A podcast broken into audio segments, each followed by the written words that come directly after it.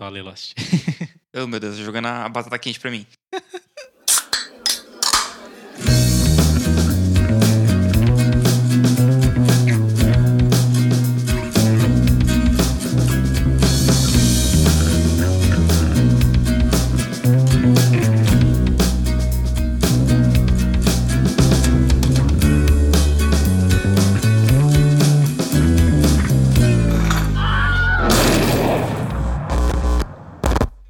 Boa tarde ou boa noite para você aí, meu querido amigo ou mero desconhecido espectador. Esse mero ficou bem desprezo, né? Parece que eu tô cruzes, sou a pior pessoa do universo. Mas tudo bem, vai ficar assim agora. Agora você vai ser cancelado. Seja muito cara. bem. Se eu não fui até agora, foi uma honra não ter sido cancelado até agora, então. Olha só. É. Mas é isso, seja muito bem-vindo ao único boteco que você pode ir durante essa quarentena, que é o Boteco Indie. Espero que você não esteja furando a quarentena pra ir beber seus pingus. É, quando acabar essa quarentena aí, a gente vai reunir todo mundo no boteco de verdade. Nossa. Compensar esse tempo aí, cara. Pois é, a gente sempre quis fazer um episódio num boteco que não tivesse roteiro. Eu acho que ele vai sair aí. Não é? Tipo, só juntar a galera e falar sobre qualquer coisa. Pois é. Acho que ele sai, acho que ele sai, viu? Se é que essa quarentena um dia acaba. Mas é isso aí, não estamos aqui pra falar de, de bebedeira nem de quarentena, estamos aqui pra falar. Eu não sei nem por onde começar a, a- a desenvolver o que a gente vai falar Vai hoje. falar sobre headphones, cara. É, olha que chique, uma palavra chique pra falar fone de ouvido. E hoje a gente tem convidados aqui, cara. A gente tem a- o retorno triunfal da nossa membro fantasma, Ana. Dá um oi pra galera, Ana. E aí, amizade do Boteco Indie, tudo tranquilo com vocês? Arrasou. E a gente também tem um outro convidado aí, cara, que eu vou deixar ele se apresentar. E é isso. E aí, gente? É, sou o Léo, do, de dois lugares, né? Da Cuba e do Mind the Headphone. Aí vocês escolhem o que, que, que, que tem mais a ver. Mas é, estamos aqui hoje pra falar, como, como o Jean comentou, a gente tá aqui hoje pra falar sobre headphones, né? Porque Léo é um cara que entende muito do assunto, muito mais do que eu, muito mais do que Jean, muito mais do que a Ana. E nós temos dúvidas sobre isso. Inclusive, a Ana tem uma conexão aí com a história da Cuba e do Mind the Headphones, principalmente da Cuba, né? Que foi, inclusive, eu conheci a Cuba por causa da Ana. Como é Ah, que é essa história maneiro. aí, Ana? Inclusive, estou usando o meu cubo agora. E eu tava procurando um headphone que fosse honesto, né? E aí eu vi análises no YouTube e cheguei no Cuba Disco. A primeira coisa que me encantou foi o design, né? Ele tem esse design meio retrô, as conchas são lembram um disco de vinil, enfim, é muito, muito bonito. Eu falei, cara, é um preço massa e o pessoal tinha elogiado horrores, rasgado elogios, falando que ele tinha preço de, de, dis- de discos, ó, de é, headphones três vezes mais caro. Eu falei, nossa.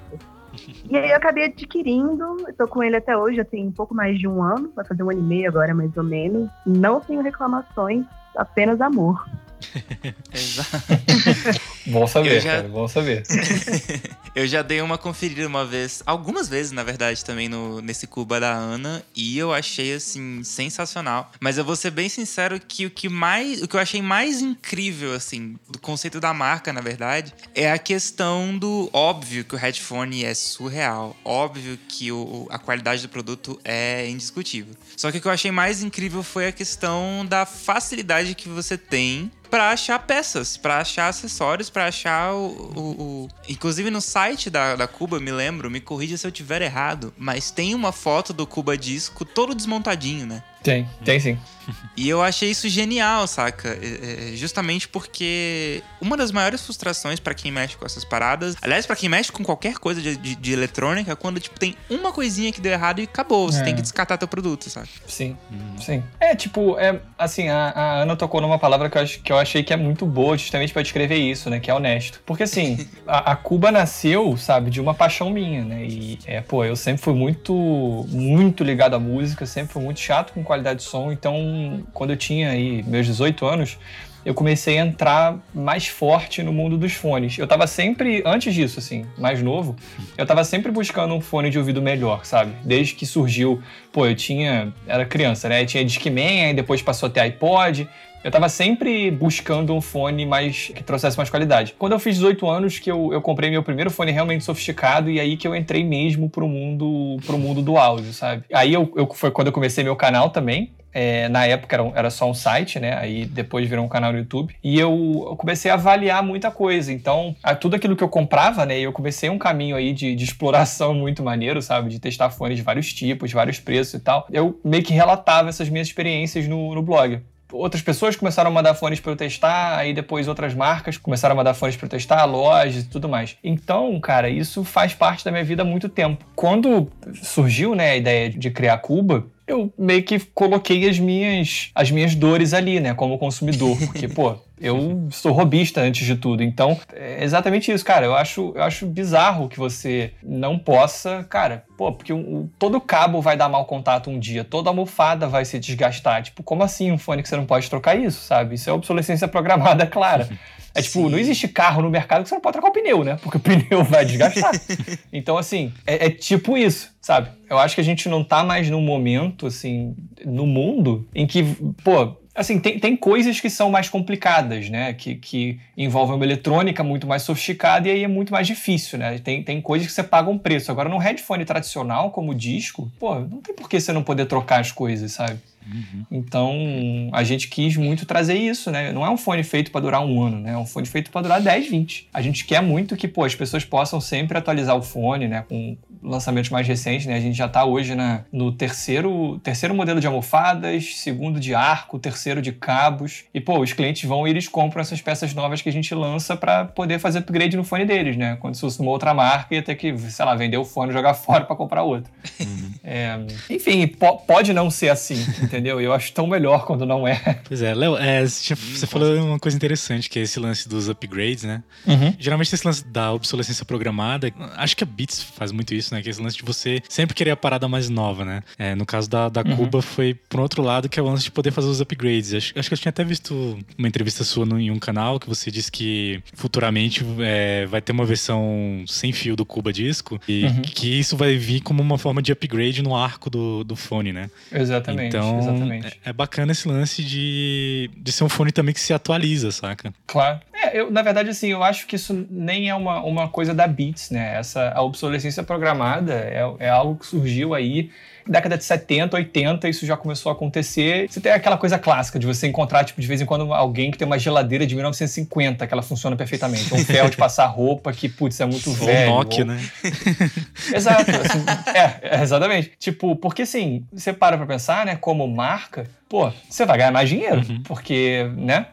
A pessoa para comprar outro tem um exemplo que é o clássico, né? Que é o das lâmpadas, que tem uma maior teoria de conspiração, tipo, em volta disso. Mas assim, que existem lâmpadas que não queimam. Só que isso não pode entrar no mercado, porque senão acabou. Uhum. Assim, imagina, né? Do dia que todas as pessoas do mundo comprarem suas lâmpadas e estiverem com essas casas iluminadas, o mercado morreu, entendeu? Pois é. Sim. É, não, certas coisas em tese, tipo, não podem durar para sempre, mas tem um meio termo aí, sabe? É, eu acho que, é, pô, a nossa própria estratégia, ela meio que mostra isso, sabe? Pô, como empresa, né, para uma empresa sobreviver, eu preciso manter uma relação com os clientes, né? Eu, pô, o ideal é que os meus clientes comprem mais produtos, né? Estejam sempre tendo essa relação com a marca para a marca sobreviver, né? E continuar aí no mercado. Uhum. Mas é, eu posso fazer isso de outras maneiras, né? Eu acho meio que desonesto você fazer isso, pô, forçando a pessoa a comprar um fone novo Uhum. por nada, sabe? Não é porque ela precisa, sabe? Não é porque é, uma parada quebrou e que realmente não tem como ser substituída, não. É só, tipo, como estratégia comercial, entendeu? Uhum eu gosto muito dessa, pô, disso, sabe? De poder falar, olha só, cara, esse fone tá aqui, ele é para ficar muitos anos do teu lado. Tem coisas que vão se desgastar, que você pode precisar comprar, né? Pô, um cabo, eventualmente você vai precisar de outro, a almofada você vai precisar de outro, mas o fone tá aí, cara, é o mesmo. Pô, no dia que eu lançar alguma coisa nova, cara, se você quiser, você pode comprar e botar no seu fone, entendeu? Acho muito mais respeitoso, assim, em todos os aspectos, né? Com o consumidor, com o ambiente, entendeu? Tem, tem formas de você fazer isso direito. Uhum. Inclusive, Cuba também fez uma parceria com a Holy Fence, né? Que é aquela marca de, de, mochilas e tal. Exato. Na verdade, todos os produtos da Holy Fence são é, totalmente sustentáveis. Eles uhum. fazem mochilas com é, garrafa PET, câmara de pneu e retalho de algodão. É, aí, durante a reprodução do tecido não tem nenhum tipo de, de pintura, né? Não, não tem tinta, não tem emissão de carbono. Os produtos deles são feitos assim com muita responsabilidade, sabe? É uma coisa bem, bem interessante o trabalho deles, bem interessante mesmo.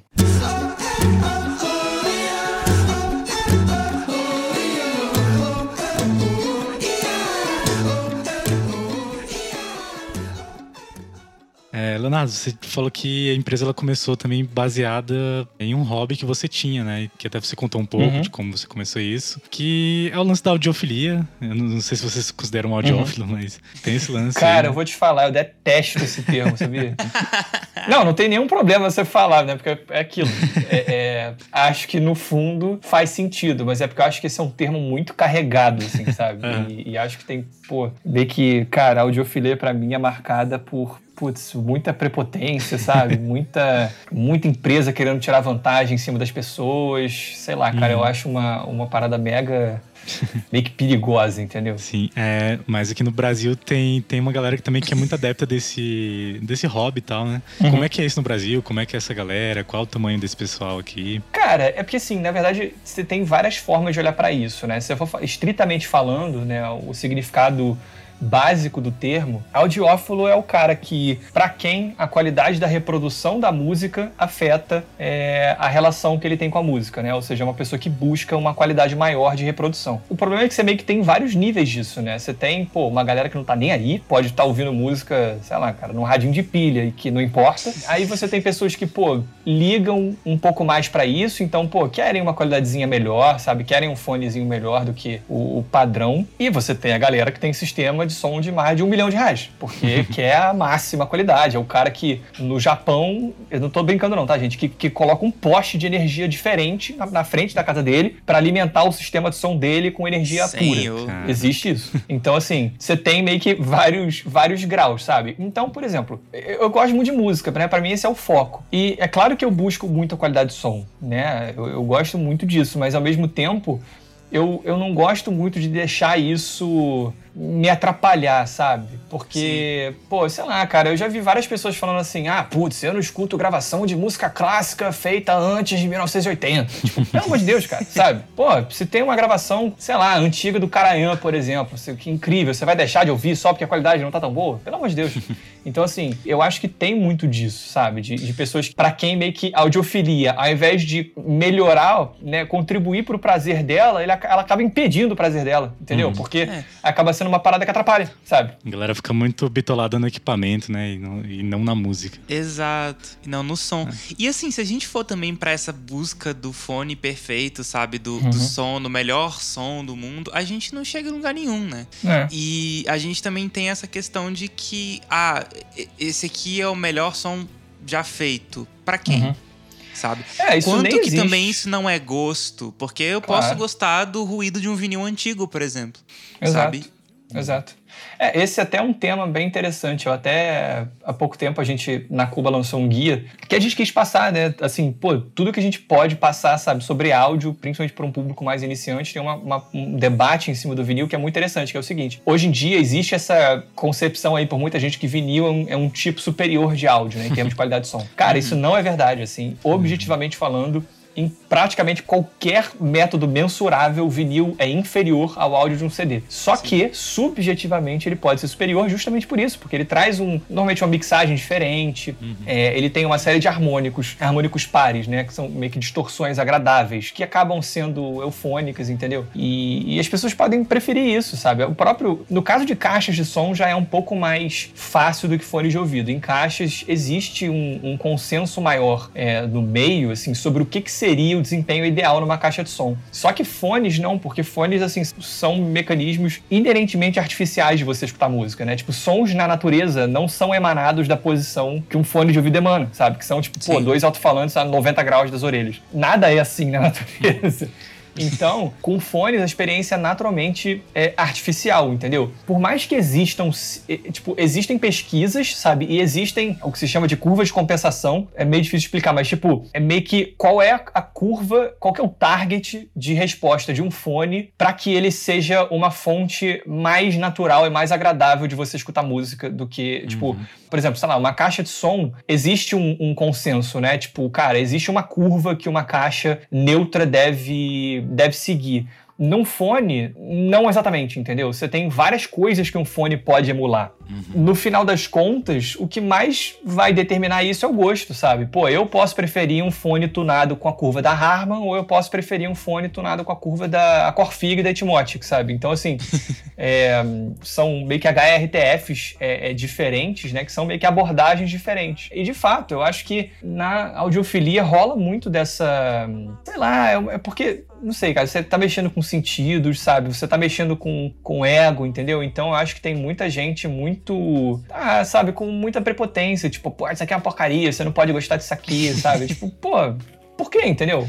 Eu Sim. posso chegar e falar, cara, pô, esse fone aqui, pô, objetivamente ele é uma porcaria, mas eu nunca vou chegar para uma pessoa e falar, cara, você não pode gostar disso aqui, é uma bosta. Tipo, cara, se você gosta por exemplo, desse Beats, que é entupido de grave, não tem definição nenhuma, tudo bem, sabe? Beats antigo, tá? Os, os novos são bons. Os novos, é. é o Beats tomou vergonha Mas assim, é...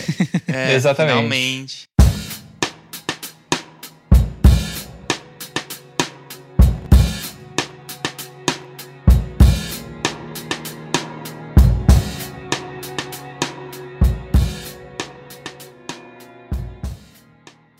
Ana, você enquanto curadora de uma loja de discos de vinil, inclusive, que entra muito em contato com essas pessoas que têm um apreço pela arte do vinil, você já teve alguma experiência de dessa, desse tipo de opinião, assim, de falar isso aqui é melhor, isso aqui é pior, isso aqui. Como que as pessoas, você vê que as pessoas lidam com. Porque eu tô trazendo isso porque esse assunto do vinil, para mim, é uma parada que é muito presente, assim. Eu, eu já tive conversas e até embates assim, discussões levemente mais calorosas, digamos assim, com algumas pessoas, que tem um ranço ali definido em relação ao, ao, ao timbre do vinil, a característica do som do vinil.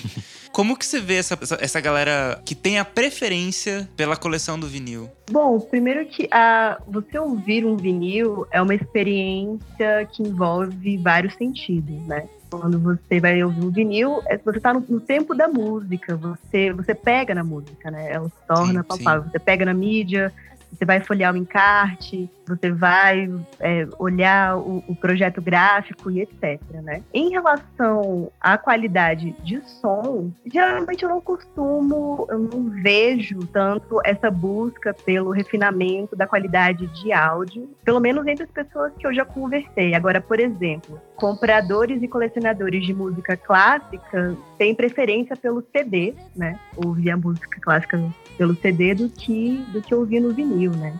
E aí, o que eu converso mais, por exemplo, é sobre a qualidade das prensagens dos, hum. dos discos, né? Por exemplo, sobre uma masterização que foi feita diferente para o vinil, ou sobre a, a, própria prensagem, ou até se a cor do disco, né? Porque agora está na moda discos coloridos, até essa cor vai, vai mudar, enfim, os harmônicos da, da, das músicas e, e, coisas do tipo, né? Pô, é sensacional o que a Ana falou. Acho que, na minha opinião, é exatamente, é exatamente igual. Foi até isso que a gente, a gente colocou isso no, nesse texto do guia, né? Que, pô, mal ou bem, você ouvir um vinil é uma experiência, né? É diferente você clicar três vezes na tela do teu celular, sabe? Pô, é meio que uma atividade que exige um envolvimento maior né? O ato ele dá mais trabalho, né? Então você vai ouvir um vinil, você vai se dedicar mais àquilo ali, normalmente, né? A parada da música clássica, cara, muito inter... eu não, não sabia disso, mas tipo faz todo sentido. É porque eu, assim, minha interpretação, as músicas clássicas elas normalmente elas têm um alcance eh, do espectro de frequências maior do que o normal e no vinil ele é limitado.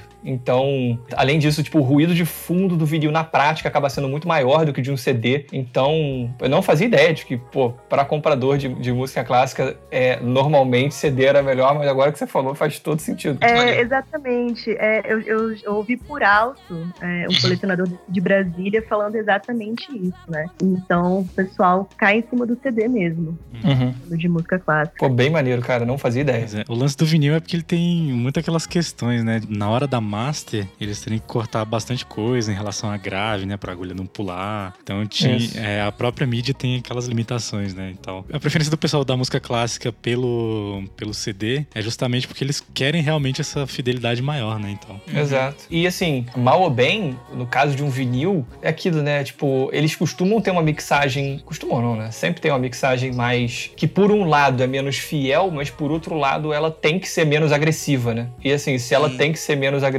você não consegue ser, botar uma taxa de compressão tão alta. Uhum. Então ela fica mais agradável que muita coisa de CD, né? Mas isso é tipo, é meio que uma limitação técnica do vinil que acaba jogando a seu favor. Você não pode ter o mesmo nível grosseiro de compressão que você tem em muitos CDs, né? É, mas hoje em dia, né, até isso mudou um pouco. Ah, tá melhorando. do Spotify tá aí, tipo esse lance da, da Loudness War, né? Que é esse lance de você uhum. comprimir a música pra você conseguir níveis de volume absurdos. Isso meio que tá acabando porque as, as, próprias plataformas estão meio que limando isso da galera, colocando um, um padrão ali de volume, né? Então. Sim. Né, hoje em dia você só comprime muito se você quiser mesmo, mas isso não, não vai claro. fazer sua música soar mais alta que as outras, tá ligado? Não nas plataformas digitais, né, então. Verdade. Mas uma dica que eu dou é você desativar a normalização de volume do Spotify, porque fica Por melhor, hein? Por favor.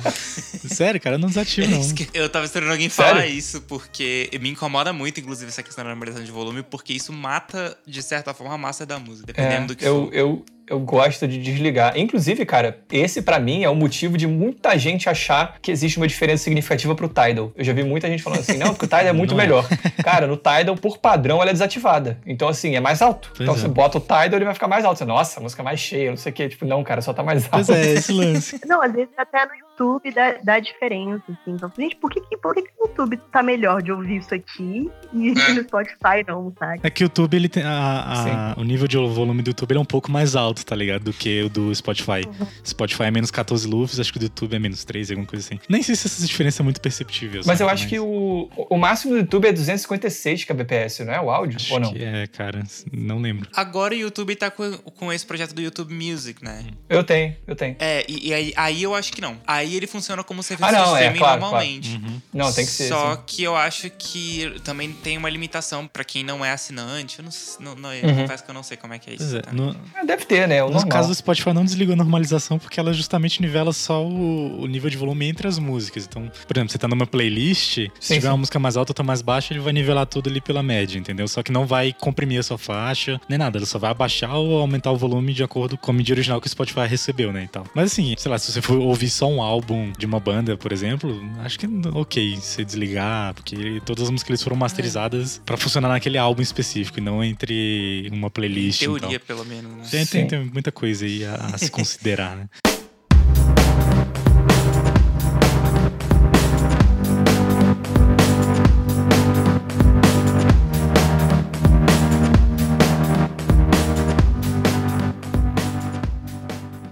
E aí a gente entra na questão empreendedora desse podcast, né? Ultimamente a gente recebeu a galera, inclusive, da Audio FB, né? Que é uma galera que fabrica plugins de áudio brasileiro. É uma empresa brasileira, né? A primeira, né? São pioneiras nessa, nessa indústria de... Exato, cara. De fabricação de plugins aqui. Uhum. Eu creio que, assim, acho que a Cuba Disco, não sei se é a primeira que fabrica headphones brasileiro, mas é a primeira que fabrica com um conceito diferente, com um nível, um padrão de qualidade diferente, né? E tal. Enfim, cara, queria saber também um pouco da história da, da Cuba, da Cuba Áudio, como é que uhum. ela começou e tal. Também fala um pouco como foi a participação de vocês lá no Shark Tank.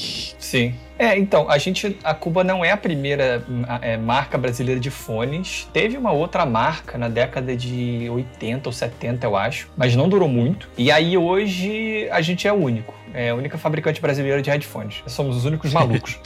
a história, é, resumidamente, é assim, né? Eu, assim, áudio virou um hobby para mim, né? Eu tinha o meu, o meu, o meu site é, na época, né, de avaliações. E aí eu fui fazer design de produtos de faculdade. No final da faculdade, os últimos dois períodos, a gente não tem monografia. O que a gente tem é o projeto final, que é a gente executa, assim, cria realmente, no meu caso, né, que era projeto de produto, a gente cria um produto para atender alguma necessidade. E o meu projeto final, obviamente, foi um fone de ouvido. que massa. Porque, né, juntei as, as duas coisas. Era uma ideia bem mirabolante, era um fone que virava caixa de som. E quando eu tava saindo, né, eu e dois amigos meus, a gente tava com a ideia de fazer um escritório de design. Era o que a gente ia fazer é, se formando. Mas, nessa mesma época, esse meu projeto final, ele foi exposto na semana de design lá da PUC, aqui no Rio foi onde eu, onde eu me formei. E aí eu fui procurado por um cara que tinha uma empresa de relógios incubada no Instituto Gênesis, que é a incubadora da PUC, porque ele estava querendo abrir uma outra empresa com um sócio dele e seria uma empresa de headphones, porque ele estava vendo que esse mercado estava crescendo bastante e achava que tinha oportunidade para fazer alguma coisa, mas ele precisava de, de, alguém que entendesse do assunto. Aí ele viu meu projeto lá exposto, alguém falou de mim para ele lá, ele veio me procurar. E aí nos reunimos nós cinco, né? Eu, o Dan e a Duda, que eram os meus amigos com quem eu ia fazer o escritório de design, e o Cadu e o Felipe, que eram esses dois da empresa de relógio que queriam fazer uma spin-off, que era uma marca de fone de ouvido. E aí a ideia inicial era que o nosso escritório de design, nosso futuro escritório de design, ia fornecer o serviço de design para eles para desenvolver esse headphone. E aí eles iam vender, ia ser tipo uma joint venture. Só que nessa mesma época eu fiz um curso de empreendedorismo nos Estados Unidos que mudou completamente a minha cabeça. É, e aí eu lembro que eu voltei para cá falando, cara, não, não vamos fazer escritório coisa nenhuma, vamos fazer é, uma startup aqui, vamos lançar um fone de ouvido, vamos fazer um produto diferente para colocar no mercado. Foi aí que surgiu a Cuba. O Felipe, que era o sócio do Cadu, ele acabou saindo, então ficamos nós quatro, eu, Duda, Dan e Cadu, é que a Cuba veio daí. Aí a gente, contando, né, agora entrando mais na história do disco, né, a gente sabia que a gente queria criar um fone de ouvido, é, era o mercado, a gente queria entrar. E aí a gente começou a pesquisar bastante, né? Para ver, beleza, eu sei que eu quero fazer um fone, mas que fone é esse, né? Por que, que ele vai ser, como ele vai ser, né? Quem são as pessoas que eu quero atingir, né? Aí que entra o empreendedorismo, que é você é, encontrar uma oportunidade no mercado. O que a gente quis fazer inicialmente foi é, justamente fazer um fone com um design diferente, né? Como a Ana falou, né? Que chamou, a primeira coisa que chamou a atenção dela foi o design. É, a gente percebeu que o fone tinha virado um acessório de moda nos últimos anos, mas com uma pegada muito de hip hop, de rap, sabe? Tipo os fones da Beats, principalmente. Uhum. E tem muita gente que não tem nada a ver com esse estilo, né? Que, pô, são jovens, sabe? Que, pô, investiriam num fone de ouvido, que ouvem muita música, mas não tem nada a ver com esse estilo. Então a primeira coisa que a gente quis trazer foi um design diferente, né? Com uma outra pegada que atinge um outro target. Uhum. É, a gente também quis trazer muito do que eu vivi como robista, né? Então, pô, a gente queria oferecer uma qualidade de som muito alta é, pelo preço, a gente queria oferecer as peças substituíveis, é, a gente queria trazer uma outra relação com o cliente, sabe? Acho que justamente o fato de você não ter nenhuma marca direito aqui no Brasil faz com que seja uma parada muito distante, entendeu? Tipo, ah, putz, meu fone da Sennheiser, é, perdi a almofada, a almofada esfarelou. Aí, pô, tem que ligar pro escritório em São Paulo, encomendar,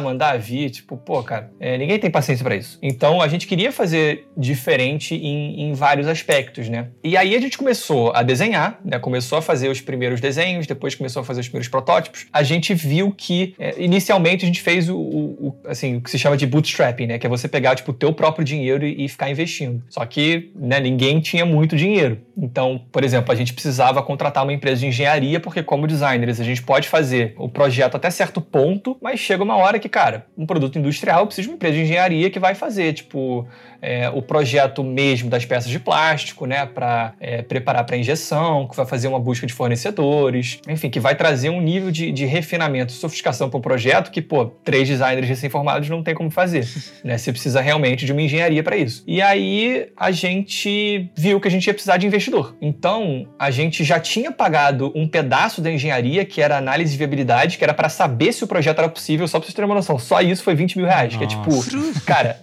é, é tipo, é possível criar esse fone de ouvido como a gente está querendo nessa faixa de preço, 20 mil reais? Aí é, a gente contratou uma engenharia, isso a gente fez com capital próprio. Só que aí depois tinha a parte de engenharia mesmo, que eram mais 30 mil, depois o modo de injeção mais 15 mil. E mais, assim, milhões de outros custos pelo caminho, né? Tipo, pô, vou criar empresa, preciso de advogado para ver um monte de coisa, preciso de contador, né? E depois eu preciso comprar um lote inteiro, né? Antes de, de, de fato, é, começar a, a, produzir o produto. E aí a gente viu que a gente ia precisar de investimento externo, né? Que a gente não ia conseguir fazer isso sozinhos. E a gente, a nossa primeira rodada, na verdade, meio na prática acabou sendo uma rodada só, mas na teoria foram duas, porque foi o seguinte: na época que a gente começou a, a buscar investidor, foi até uma, uma grande coincidência. A Duda, minha sócia, estava terminando um curso, um curso de que chamava Meu Futuro Negócio, que era uma parceria da, do Instituto Gênesis, que é a incubadora da PUC, com a Firjan, que é a Federação das Indústrias do Rio de Janeiro. Eles ofereciam esse curso na PUC, na UFRJ, se não me engano, e era um curso que você montava ali uma empresa, você aprendia a estruturar um negócio. A Duda estava fazendo esse curso e no final do curso você fazia um pitch para investidores. Eram, era assim, eram tipo 30 empresas no início, aí dessas das 30, 8 eram selecionadas para uma outra fase, que era um treinamento de pitch, e aí a fase final era um pitch para um painel de investidores. E aí a gente foi para essa segunda etapa, fomos umas das oito, e depois a gente foi é, fazer o pitch, e assim, pela primeira vez na história do curso rolou investimento. Tipo, eles gostaram da ideia, o painel de investidores falou, cara, a gente quer investir. E aí veio, a gente começou a nossa primeira rodada assim. Aí depois entra um trabalho enorme, né, de você conversar com os investidores, mostrar planejamento, ver se faz sentido mesmo e tal, né? Não é uma parada que sai na hora. Uhum. E nessa busca a gente depois viu que a gente ia precisar de mais dinheiro, porque uhum. o que a gente estava conseguindo com, os, com esses investidores não ia ser o suficiente. E aí veio o Shark Tank.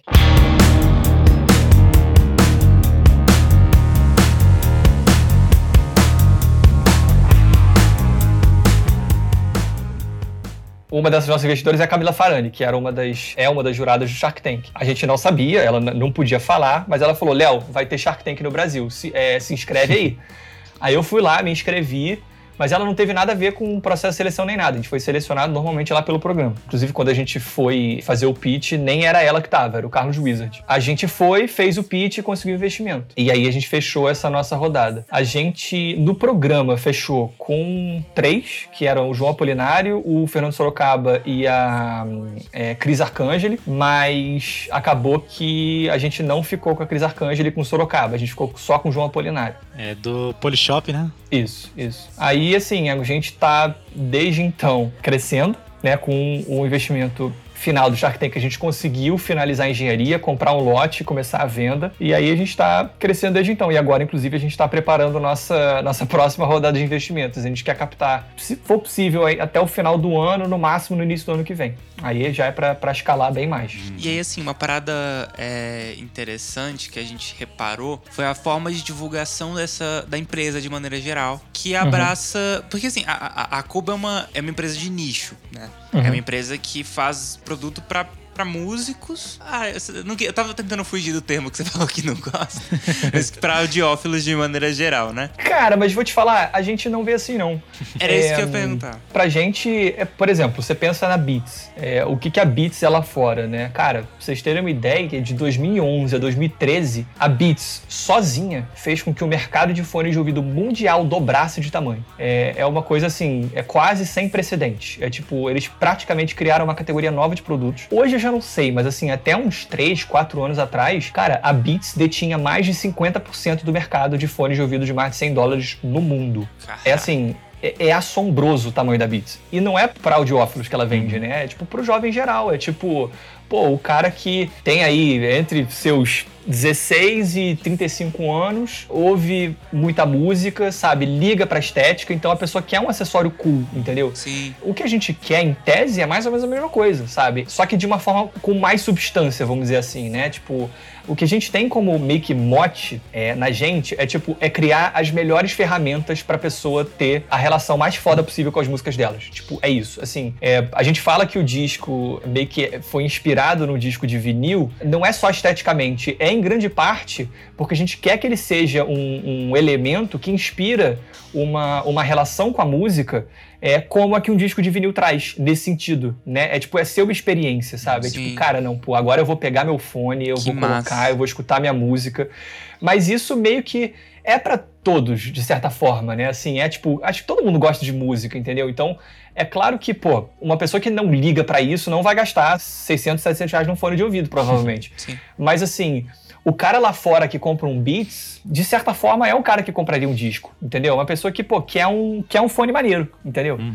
Pela qualidade, pela estética a gente quer, tipo, apelar tanto pra razão, né, que, que são as partes mais técnicas, é tipo, pô, eu trago a qualidade de som de fones que custam três vezes mais, é um fone feito para durar 10 anos, tem todas as peças substituíveis, mas eu também quero apelar pro emocional, entendeu? É, tipo, cara, isso é um produto muito maneiro, sabe? Que vai trazer uma relação diferente com a música, que é muito bonito, sabe? Que você pode usar por estética também, entendeu? Então, a gente hoje é sim uma empresa que, que tá num nicho, mas as, notas, as nossas pretensões não são essas. Sim. Sabe? A gente quer ser referência em áudio no Brasil. É tipo, é, é você chegar pra uma pessoa aleatória na rua e pensar assim, cara, me fala uma marca de áudio. A pessoa vai falar Cuba, entendeu?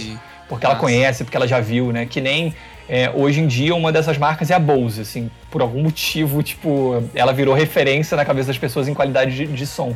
Né? Você pega uma pessoa aleatória na rua, muito frequentemente ela vai te falar Bose. Olha só. A gente quer fazer isso, entendeu? É tipo Eu, eu vejo hoje em dia aqui no Brasil a JBL sendo essa marca. JBL, com certeza. É. E que nem é nada demais, né? Tipo, Sim. É, o, é a marca é, de fones mais popular do grupo Harman, não tem nada a ver Sim. com a JBL profissional, mas, mas é isso, eles conseguiram pelo nome, né? E pela falsificação também, no caso dele. É, pois é. que não tem de falsificação Exato. nas caixinhas dele. I wasn't looking for action, just some distraction, just a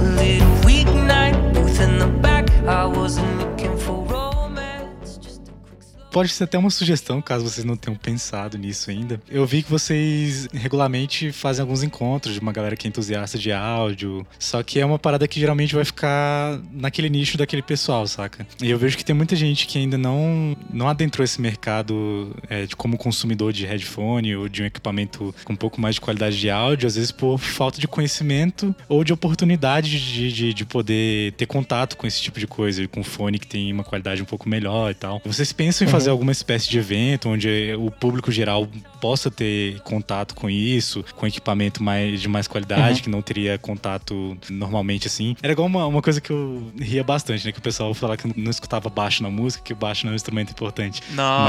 É, eu toco baixo, inclusive. Pois é, às vezes a pessoa ela tá escutando aquele fonezinho, que nem aquele intra-auricular, aquele fone Claro. que fica por fora, que eu até esqueci o, o tipo de modelo. É, earbud. É o earbud. Nossa, Sim. a qualidade de som daquele é um horrível, cara. Ali você não É. vai escutar baixo de jeito nenhum mesmo, saca? A pessoa ela não conhece mesmo que tem uma parada com uma qualidade melhor, onde você pode escutar com mais definição as Sim. coisas. E às vezes por falta desse contato, a pessoa não se interessa por esse tipo de produto, etc. Não sabe o que tá É, eu perdendo. queria saber se vocês têm planos de fazer algum evento, alguma coisa que possa trazer esse contato para o público geral. Não, assim, na verdade, a gente nunca fez nenhum evento como Cuba, a gente já participou de dois eventos em São Paulo, mas assim, na verdade era, era tipo uma reunião é, de uma galera, assim, do, de um grupo do Facebook, é, que a gente conhece de São Paulo. É, e a gente já participou de acho que uns dois eventos é, de design aqui no Rio, mas é, a gente nunca fez nada próprio. A gente com certeza gostaria muito de fazer isso. O problema é custo. A gente ainda está num momento de marca em que a gente não, não, pode ainda fazer um investimento como esse, sabe? A gente está muito focado no crescimento da empresa, então é, é muito mais eficaz para a gente, por enquanto, a gente fazer um investimento é, em marketing direto a curto prazo. É, a gente precisa, por enquanto, focar muito no que dá retorno para a gente imediato, sabe? A gente está nessa, é, nessa fase realmente de precisar crescer com alguma velocidade, mas a gente com certeza pensa nisso, sabe? A gente adoraria, a gente já teve várias ideias maneiras, assim, de ter, tipo, por exemplo, um quiosque no shopping que você pode, pô, sentar ali e ouvir uma música, sabe? Tipo, com um cuba disco, entendeu? De bobeira, sabe? Porque nem se, de vez em quando você tem em shopping, pô, aqueles sofás assim, que é uma galera fazendo hora. Imagina Sim. se tivesse, pô, um totem ali do lado, ou então numa loja de roupa, por exemplo, né? Que você tem, tipo, por exemplo, sei lá, no caso de uma loja de roupa feminina, sabe? Você tem o casal e aí o cara fica, é, às vezes, sentado esperando, ou o contrário, uma loja masculina, tipo, poxa, a- a é, a mulher do cara entra e fica esperando, né? É, imagina se tivesse, pô, um sofazinho maneiro ali com um fone pra você ficar ouvindo música de bobeira, sabe? Sim. É, a gente queria muito pro- poder proporcionar esse tipo de momento, né? Mas é, é isso, né? Por enquanto é um investimento que a gente não tem como fazer. Maneiro. Isso me lembrou muito aquelas. Não sei se você já teve a oportunidade de ir na Sim São Paulo, né? A Semana Acho Internacional de Música não. de São Paulo. Eles têm uma área de. dessas marcas. Ano passado teve a. Acho que teve a Roland. musicais, né? Foi a Rosine, que fabrica Rosine. violões, teve um stand da Cássio também, Ah, né, maneiro. teclado, consoladora. Aham. E aí era um espaço desse. de- Era um playground, assim, basicamente, assim, pra, pra, quem, pra quem curte. Eles deixavam os instrumentos lá pra, pra total apreciação, assim. Irado. E é um espaço que eu vejo a Cuba, assim, tranquilamente. Uhum. Não, a gente queria muito, sabe? A gente quer meio que levar essa música de qualidade pro maior número possível de pessoas. Mas é aquilo, né? Tudo vai tendo seu momento, assim. Eu espero que a gente chegue em breve no momento que a gente possa fazer isso, né? Mas. Sim. É É, isso, eu tenho uma pergunta, Léo. É, Claro. recentemente vocês ampliaram os produtos de vocês, né? Vocês Uhum. agora incluíram o Mali, né? Que é um earbud. Uhum. Também tem a linha Pro, que é para monitoramento e retorno, né? Sim. Como que vocês estão nessa relação de desenvolvimento de novos produtos? Assim, eu, enquanto consumidora da marca, eu acharia muito legal que vocês fizessem um, um headphone para monitoramento, por exemplo, né? Para quem trabalha com produção musical. E... É, a gente. hum, Quais que são os nossos planos agora? A linha. Duas coisas, né? O Mali, ele surgiu porque a gente viu que, cara, esse é o futuro, né, desse mercado. A gente queria trazer um produto legal nesse sentido, cara, assim, é meio que o oposto do disco, né? Muito, pô, produto muito pequeno, muito conveniente, sabe? Que a nosso ver é muito complementar. É, ele veio daí. A linha Pro, é, na verdade, foi o seguinte: foram duas coisas. Assim, a gente queria entrar no mercado profissional, né? Fazer é, alguma coisa nesse mercado. E a gente também queria atuar na percepção de valor das pessoas. A gente percebeu que a visão que as pessoas têm aqui no Brasil em relação ao fone de ouvido, muitas vezes é muito. é, as pessoas têm uma exposição muito limitada a esse tipo de produto. Então, muita gente se assusta com o preço do disco, né? Quando o disco é um fone barato, sabe? Tipo, Hum, pô, no mercado ele tá na categoria de entrada. Assim, ele não é um fone nada demais, assim. E, Claro, eu não tô dizendo que ele é, em termos absolutos, ele é um fone barato, né? Claro, pra realidade do brasileiro, cara, 600 reais é um dinheiro. Mas, assim, é que nem, sei lá, Esse lance de ser caro ou barato é uma coisa que às vezes as pessoas não pensam também, que é um fone que você vai usar por muito tempo, saca? Então, Pra- é. sim. por mais que ele custe 600 reais, se você diluir isso no tempo que você vai utilizar esse, o quanto ele vai durar, cara, esse valor é, tipo, baixo, tá ligado? Sim, não, exi- existe um contexto, né? Assim, eu acho muito engraçado, tipo, muita gente falando assim, ah, pelo amor de Deus, é caro demais. É tipo, às vezes eu, eu penso, né? é, tipo, isso chateia, óbvio, né? De vez em quando você lê, tipo, um comentário né, num vídeo, chega uma pessoa que não sabe nada, eles estão malucos, querendo cobrar esse dinheiro, não sei o que. É tipo, cara, pra mim é, é tipo. É isso, a gente traz um fone que tem todas as peças substituíveis, que tem tudo pra durar décadas, tem 5 anos de garantia, tem uma qualidade de som de fones que custam três vezes o preço, e aí vem o cara falar que a gente tá maluco porque você pode comprar um, sei lá, um Bluetooth por, tipo, 200 reais. É assim, é tipo, cara, sei lá, pra mim é como se eu estivesse trazendo, vamos supor, um carro de, de 100 mil reais que tem o desempenho de uma Ferrari, o luxo de, sei lá, Mercedes classe S e chegar uma pessoa, pô, porque é caro demais, porque por esse dinheiro você pode comprar dois gols. Pô, sabe? Assim, pelo amor de Deus, sabe? Então, é, a linha Cuba Pro, ela também veio pra gente atuar nessa percepção de valor. Porque, assim, uma coisa é a pessoa é, ser impactada simplesmente por, pô, um fone de 700 reais que ela nunca ouviu falar. Outra coisa é ela ver que essa marca também faz um fone de quase 10 mil, sabe? Profissional, Sim. entendeu? De altíssimo nível. Então, a gente fez a linha Cuba Pro para isso também. Ana, respondendo a sua pergunta, a gente tem sim planos para lançar uma versão é, do disco voltada para monitoração e produção. E isso é uma parada que, ao que tudo indica, não vai demorar muito, não. Assim, Olha seriam. A beleza da modularidade, muitas vezes, vem justamente daí, né? Porque qual que é a ideia? É, em termos de qualidade de som, a gente acredita que ele esteja bem adequado para isso. Né? Se você compara ele, por exemplo, com o Audio Technica M50X, que é um fone que hoje em dia, com o dólar do jeito que tá, tá aí seus 1.300 reais. Modéstia à parte, eu acho que a, a maior parte das pessoas, é, inclusive que a gente já sabe, assim, de clientes nossos que têm ou tiveram os dois fones, é, preferem o Cuba Disco. É, então a gente consegue entregar uma qualidade de som muito boa para um fone desse tipo. Só que a gente queria é, colocar um arco em metal, porque a gente acha que tem mais a ver, né, mais robusto para um, um ambiente profissional. É, e um cabo diferente, né? Um cabo terminado em P10, sem microfone e que aguente mais porrada, né? Porque no mercado profissional é mais, mais complicado. Então, a gente tem esses planos sim, com certeza. Cara, bom saber. Já fico aí no aguardo, então. É, exato. Se tudo Exato. der certo, esse ano vai ser lançado, pois eu não garanto. E monitores de áudio? Monitores de verdade, assim, que não são fones de ouvido, no caso. É, caixa de som? Isso. Cara, por enquanto a gente não tem, é, não tem isso no horizonte, não. Mas, pô, adoraria fazer. É, é, para mim, assim, Massa. é aquilo. Nossa, nosso grande objetivo é ser referência em áudio no Brasil. Então é ter, tipo, os produtos mais variados possíveis dentro do áudio, né? Pra atender as pessoas em diferentes é, circunstâncias. Pois é. Massa demais. Cara, esse lance da versão do Cuba Disco pra estúdio, eu não sei se vocês vão fazer uma coisa 100% analógica ou se vocês já pensaram no lance de também misturar isso com software, tá ligado? Um software de calibragem pro fone. É, existe uma empresa chamada Sonarworks, não sei se você conhece. É, tô ligado, conheço. É, que eles calibram fones, tá ligado? Ele existe o software que Uhum. ele já calibra por uma média das respostas de frequências Sim. de todos os fones daquele modelo, de um modelo específico, né, no mercado. E também tem a Uhum, opção de você uhum. mandar o fone pra empresa pra eles calibrarem calibrarem o fone individualmente para você. Inclusive, eles calibram é, a diferença entre o, o lado direito e o esquerdo. Então, tem toda uma coisa é, junto com a tecnologia que pode trazer um fone com uma resposta de frequência mais fiel possível para quem trabalha com isso. Sim. Eu não sei se vocês têm é, Não, eu- pretensão de, de mexer com tecnologia também aliado à parte analógica e tal. Cara, a gente internamente, é, eu, eu não sei porque eu acho que existem exatamente soluções como essa, né? Eu acho que pra gente faria muito mais sentido fazer uma parceria com o SonarWorks, né? E, e, é, ter uma calibragem feita por eles do que é, a gente executar isso internamente. Sim. Né, isso traria um outro nível de dificuldade para executar esse projeto. Mas total, cara, eu sou super a favor disso, assim, de é, equalização, sabe, de você fazer correções por DSP. É, é engraçado, assim, eu já tive algumas experiências com isso que foram bem, bem reveladoras, sabe? É, e aí você vê, tipo, algumas das besteiras do mercado audiófilo, cara, de uma galera que torce o nariz pra isso. Não, porque não é puro, porque você tá usando software, não sei o quê. Tipo, gente, pelo amor de Deus. Pô, em estúdio você acha que os sons são feitos como, sabe?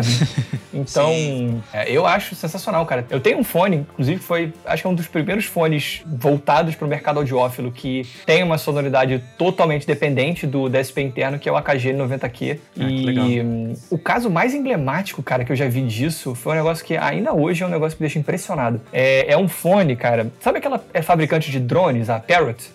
Eles têm um, um fone, é um tempo, que é o Parrot Zik. A primeira geração dele é um fone Bluetooth, noise cancelling, muito maneiro, assim. Ele era um fone que tinha uma sonoridade muito legal, sabe? Era um fone bem, tipo, ah, meio hi-fi, assim, zero audiófilo, nada perto disso, mas com uma sonoridade bem agradável. Agora, meu irmão, se ligasse o cabo com o fone desligado, assim, é- era assombroso o quão horroroso era aquele fone. Assim, era assustador, cara. Era uma sonoridade cheia de ressonância, com eco. Eu- e aí eu lembro que quando eu testei isso, eu falei, meu Deus do céu, não é possível que eles consigam corrigir isso tudo digitalmente e fazer um fone ter uma sonoridade agradável. Mas é exatamente isso, sabe? Era assustador. Então, pô, eu acho, eu acho muito irado isso. Porque assim, você tem dois caminhos, né? Você tem o caminho mecânico, acústico, que é, pô, você atuar no amortecimento dos drivers, nos materiais, comportamento e tudo mais. Mas você pode fazer muito disso digitalmente também, né? Com muitas vezes melhores resultados. Porque você não tem o. Né, no mundo físico, você tem meio que um toma lá da cá, né? Pô, se eu. Se eu aumento o orifício de ventilação, por um lado eu posso deixar a resposta do falante mais livre, mas por outro eu corto grave, sabe? Ou se, se eu botar aberto demais, se eu botar fechado demais, é, eu, eu exagero muito nos graves. Então, assim, você sempre tem, tipo, meio que. É sempre uma troca, né? Você sempre faz concessões. Com software, não. Né? Tipo, Exato, você, sim. pô, resolve ali uma ressonância que tá em, pô, 3 kHz e meio. Você corta, entendeu? Sim. Então, sou super a favor, cara. Mas é esse lance porque o. Se for fazer tudo analogicamente, cara, tem suas limitações, né? Acho que o fone mais flat que eu cheguei a escutar, cara, foi o Sennheiser HD 600. E mesmo assim, cara, ele tem uma coloração própria, né? Então, Nossa, eu sou fã demais desse fone, cara. é aquele fone que você escuta. Não sei se vocês já assistiram o Rick and Morty, que tem aquele episódio que o. Que o Mori faz um. O Mori não, o Rick, ele faz um- o piso liso, perfeito, saca? Aí ele coloca o, o Mori pra, pra subir nesse piso. E quando ele volta pro chão normal, ele fala, tá tudo torto, saca? Foi mais ou menos isso quando eu escutei esse fone, saca, velho? Tipo, É. Olha só. Cara, eu sou, eu sou fã demais do HD600, cara. mesmo assim, ele não é um fone 100% flat, né, cara? Ele é um fone que tem uma coloraçãozinha ali e tal. É, eu, eu, eu acho que em termos de equilíbrio tonal ele é muito correto, mas assim, em, em outros aspectos, cara, já tem muita coisa muito melhor, sabe, que eu já escutei.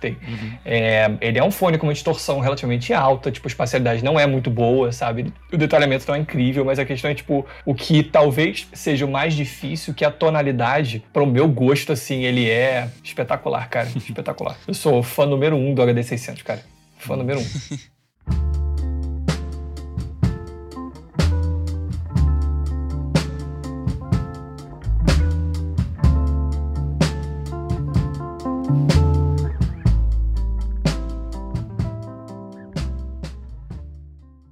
E pra encerrar aí, galera, eu queria só perguntar como é que foi escutar o fone mais caro do mundo. Ele é realmente o melhor ou, ou não? Cara, assim, sob vários aspectos, não tem nada igual, cara. Nada igual. Assim, é complicado, tentando ser, ser breve. O HE1, cara, ele é superlativo em qualquer aspecto. Em termos de fones de ouvido, ele é assombroso, sabe? É, é uma experiência realmente. Pô, Eu lembro que no dia, cara, também tinha um HD800 lá, que é um, um assim, sem ser o, o HE1 é o topo de linha da Sennheiser, né? É o segundo fone mais caro que ele tem. Esse fone no Brasil custa tipo, sei lá, 7 mil, 8 mil reais. Depois de ouvir o, o HE1, cara, parecia brinquedo. Nossa. Assim, depois que eu tirei o HE1 e botei o Orpheus, foi, nossa, que porcaria, cara. E botei o Orpheus, não, desculpa, botei o HD800. É, ele é realmente incrível. Mas o ponto é, ele ainda é só um fone de ouvido. Então, cara, ele não é tão impressionante quanto um sistema de caixas de 400 mil reais, nem de perto. Ah, com Uhum. certeza. Entendeu? Ele traz, assim, em termos de detalhamento, sabe, de tipo intimidade com a música, beleza, né? Mas isso, em tese, qualquer fone de ouvido, sabe? Ele ainda tá meio que limitado às limitações inerentes a um fone, entendeu? Tipo, ele não consegue ser uma maneira. Eu, eu coloco da seguinte forma: exceto se você considerar gravações binaurais, mas aí a gente tá falando de um caso especial e de um efeito que pode ser reproduzido com fones muito mais baratos. Exceto nesses casos, com um HE1, você sempre vai estar ciente que você está escutando um fone de ouvido. Você sabe que você está ouvindo um fone. Com um, um sistema realmente incrível de caixa de som, cara, é, você pode duvidar. Se você não estiver vendo, assim, sabe? Se estiver, tipo, atrás de um pano. Você realmente pode não saber se você está escutando, tipo, uma coisa real ou uma caixa de som, entendeu? Cara. E isso um fone nunca vai fazer. Pra quem não sabe, esse fone aí da Sennheiser, ele custa, convertendo em reais, é mais ou menos 400 mil, né, cara? É, com o dólar isso. de hoje é bem mais, né? Na época era 400 mil reais. É 55 mil dólares lá fora. Caraca, é muito caro. Mas com imposto e tudo mais, ele era vendido aqui a 55 mil. É, desculpa, 400 mil. E teve gente que comprou, hein? No... A Sennheiser Nossa. no Brasil vendeu, naquela época, acho que ela tinha vendido um. Caraca. Vender um já tá feito pra vida inteira. Já pagou o investimento, né? já pagou o investimento. Cara, mas posso falar pra vocês, de acordo com a Sennheiser, eles não ganham dinheiro no H1, não. E eu não duvido. Não duvido. Nesse tipo de produto, cara, eles falaram, foram 10 anos de desenvolvimento, Cruz. cara. 10 anos. Caraca. Tipo isso. É, é bom que traz, Massa dá, dá um impulso na tecnologia também, né, cara? Então, É, esse é, o- é aquele produto estado da arte, tipo, é o Bugatti É. Chiron. É assim, é a Sennheiser pegando pô, os 50 melhores engenheiros do mundo, botando eles numa sala, falando assim: ó, vocês têm, vocês têm 10 anos e um orçamento ilimitado. Criem, meus filhos. tipo isso. Aí sai o H1, sabe?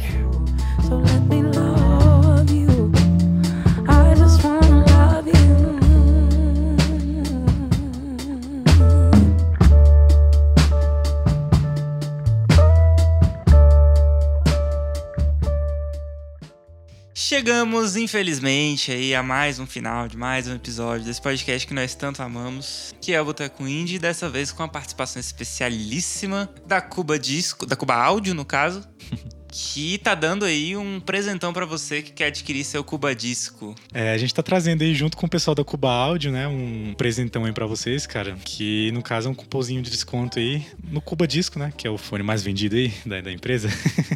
É Exato. O carro- É carro-chefe da carro-chefe empresa. da empresa aí. E, enfim, cara, se você escutou esse episódio até aqui e não ficou com vontade de ter um Cuba Disco, cara, volte e escute de novo. E aqui só tem testemunhas do quanto esse fone é sensacional, na real. Inclusive o, o dono. Tudo bem, que, tudo bem que o dono não vai falar mal do, do produto dele, né? Mas a gente tá Olha aqui pra falo, garantir que. Olha que eu falo.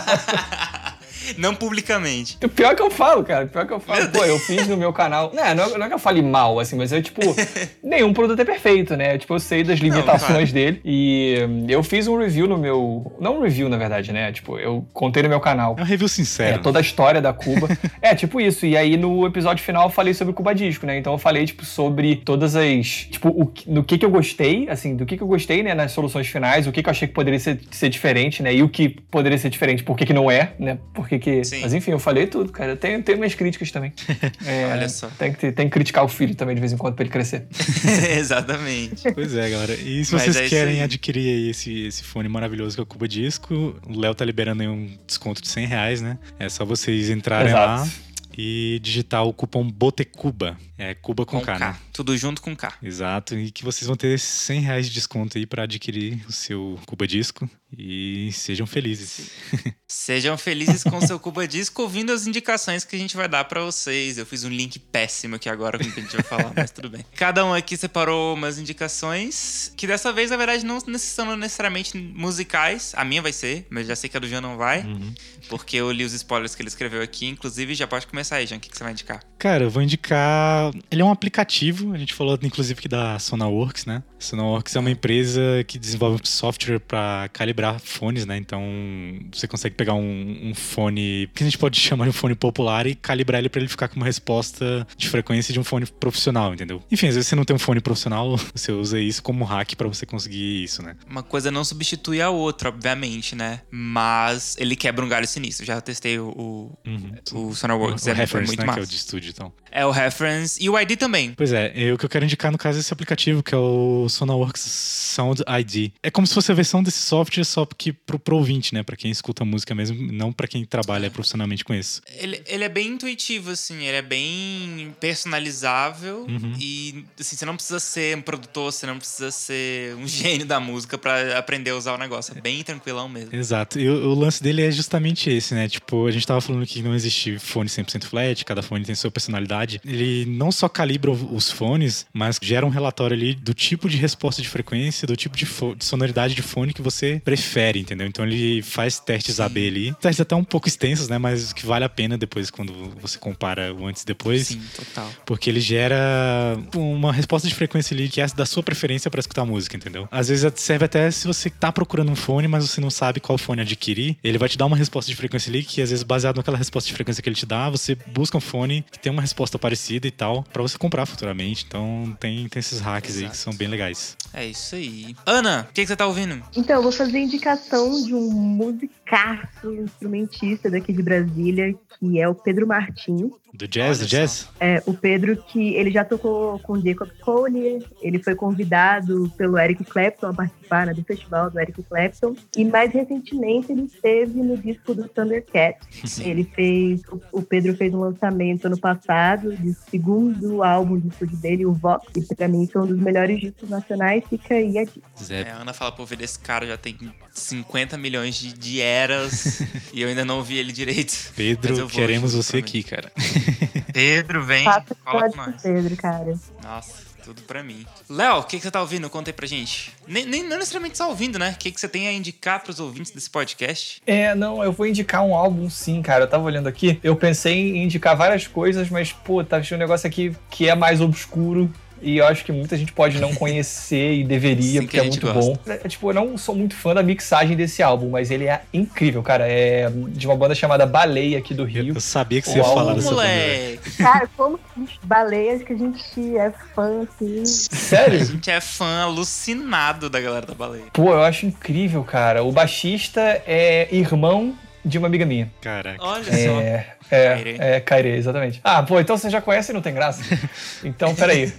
Pô, será que eu vou conseguir indicar alguma coisa que vocês não conhecem? Não Tem- tem necessariamente a grande gente não precisa conhecer, não. Pode ser o baleia mesmo. É, não. Então, pera, por enquanto eu vou ficar com Baleia, o álbum Atlas, pra mim, que é absurdo. É, vocês preferem qual? Cara, eu prefiro o primeirão Claro. ainda. Não sei porquê. É? É. É, são bem diferentes, né? O Atlas ele é muito bom, Atlas- só que ele tem, ele tem esse lance mesmo da, da gravação ser um pouco É, a bagunçada, mensagem me incomoda bastante. Exato, é muito bagunçado. Agora o- muito O bagunçado. primeiro eu acho ele mais redondinho, acho a gravação dele melhor também. Enfim. Uhum. É. Ah, pronto. Tem uma, ó, tem uma indicação aqui. Ó, eu acho ele bem obscuro. É Serpent with Feet. Vocês conhecem? Conheço. Sim. Aí, ó. Esse eu não conheço. Falei, acho que eu não vou, acho que eu não vou conseguir não, gente. Não, sem problema. Mas esse é muito bom. Tá, mas então tudo bem. Fica com esses dois aí. Massa, Massa demais. demais. Eu vou indicar é, uma parada que não tá completa ainda, mas eu indico a aventura de acompanhá-los. O Dirty Projectors é uma banda que eu já comentei aqui, não lembro quando, é, mas é uma banda que eu curto muito. Eles estão lançando uma série de cinco EPs é, esse ano, durante esse ano. O primeiro já tá aí lançado, o segundo vai lançar agora em julho, mas já tem um primeiro single. E pra quem conhece o trabalho do Dirty Projectors, sabe que tipo em cada disco eles eles se reinventam como banda, tipo os membros mudam, só tem um que tá desde o começo, que é o David Longstrength. E agora eles estão numa formação nova que é derivada do disco anterior. Quem, quem tá ligado nele sabe quão, quão- quão bizarro é essa, essa formação deles. Dessa vez eu sinto que eles realmente se encontraram como banda, sabe? É, eles estão fazendo um som muito, muito bom, muito pop. Mas sem perder aquelas essências daquelas melodias bizarras do David Longstrength e das paradas que eles fazem. É, já que a gente tá aí falando sobre áudio, assim, é uma mixagem, assim, perfeita pra quem curte acompanhar essas paradas. Mixagem ah, fenomenal, é, é master também. A gravação em si é muito limpa, muito boa. Recomendo muito os dois EPs que já saíram, tem mais três. É, os EPs se chamam Windows Open e o, o single que já saiu do próximo se chama Lose Your Love. Recomendo demais.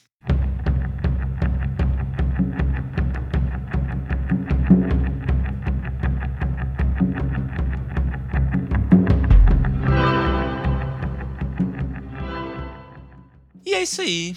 Chegamos aí a mais um fim de um episódio. Muito obrigado a você que ouviu até aqui. A gente te deu um presentinho aí junto com a galera da Cuba. Muito obrigado aí ao- ao Léo, né? Por ter aceitado o E convite. que isso, gente. Prazer. Prazer nosso, Casa é cara. sua, a gente é precisando. muito fã do, do seu trabalho e sempre Exato. precisar voltar aí, tiver novidades, pode falar com a gente, que a porta tá aberta. Mesmo se obrigado, não tiver gente. também, se quiser bater um papo, trocar uma ideia, é nóis. Né? Obrigado, Ana, aí também, né? Obrigada por ter me chamado novamente. E é sempre um prazer estar entre vós. Olha só. e com esse vocabulário super rebuscado e zero ortodoxo que a gente encerra esse episódio de hoje. Muito obrigado a você que ouviu até aqui e de nada pelo presentinho nosso, da galera da áudio.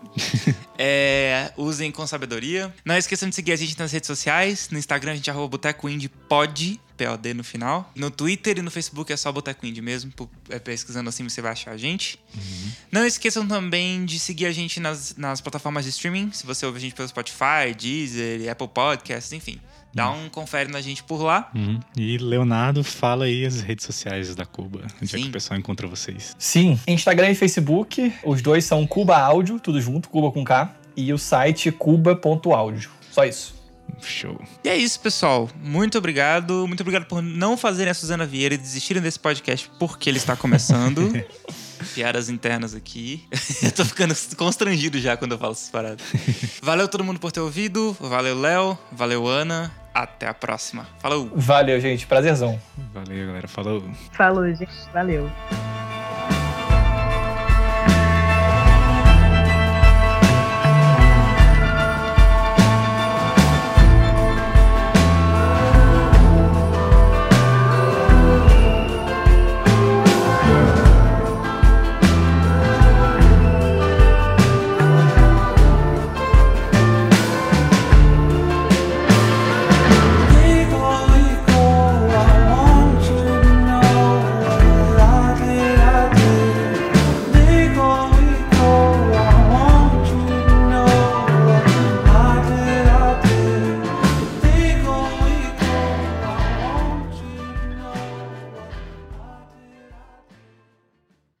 Obrigado, Ana. Calma, também, coisa rápida. né? Diga. Coisa... Putz, Pode falar. foi mal. Estraguei a finalização, né? Não, não, tá de Rola boa. a edição, Ah, tá. aqui é... Ah, tá. Não, olha só. Isso aqui, só porque caso vocês não conheçam, se existir essa possibilidade, ela é um absurdo. É, então, só pra falar aqui, deixar. A Joana Nelson, vocês conhecem? Não. Tô ligada, Não, né? não. A Ana conhece. Ana conhece? A Joana tem, tipo, 80 horas. Parece uma peça de teatro, mas vale a pena ouvir. Cara, eu acho ela um absurdo. Enfim, então tem mais uma indicação aí. Como é que é o nome? Joana é com dois N's e Nelson, tipo N-E-W-S-O-M. É uma arpista americana. É incrível. Ah, conheço sim. Eu vi aqui a capa agora, eu lembrei. É, gente, eu. É. Ana que me mostrou, inclusive. Então a indicação aí ficou pra mim, né? Que eu não conheço.